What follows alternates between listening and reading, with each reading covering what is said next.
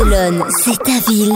Equinox, c'est ta radio. Suite sur Equinox Radio avec euh, Tiffany, on parle de l'aéroport de Barcelone. Les agents d'entretien de l'aéroport de Barcelone sont en grève depuis hier. Alors les raisons de cette grève sont dues à trop d'heures de travail et peu de jours de vacances. Les employés travailleraient 8 heures par jour et ne seraient payés que pour 7 heures. Alors la dernière heure en fait s'accumulerait pour leur laisser les jours fériés. Alors évidemment, l'entreprise qui les embauche tente de faire tout ce qui est en son pouvoir pour régler ce désaccord.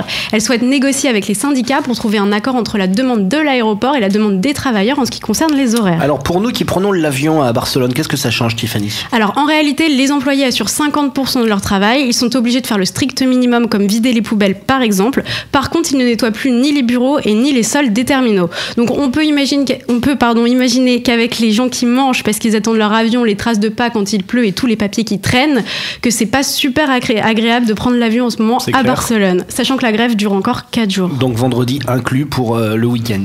C'est ça. Ça va être propre. Ça va être très propre. Comme toi, ils vivent tous à Barcelone. Comme toi, ils écoutent tous Equinox.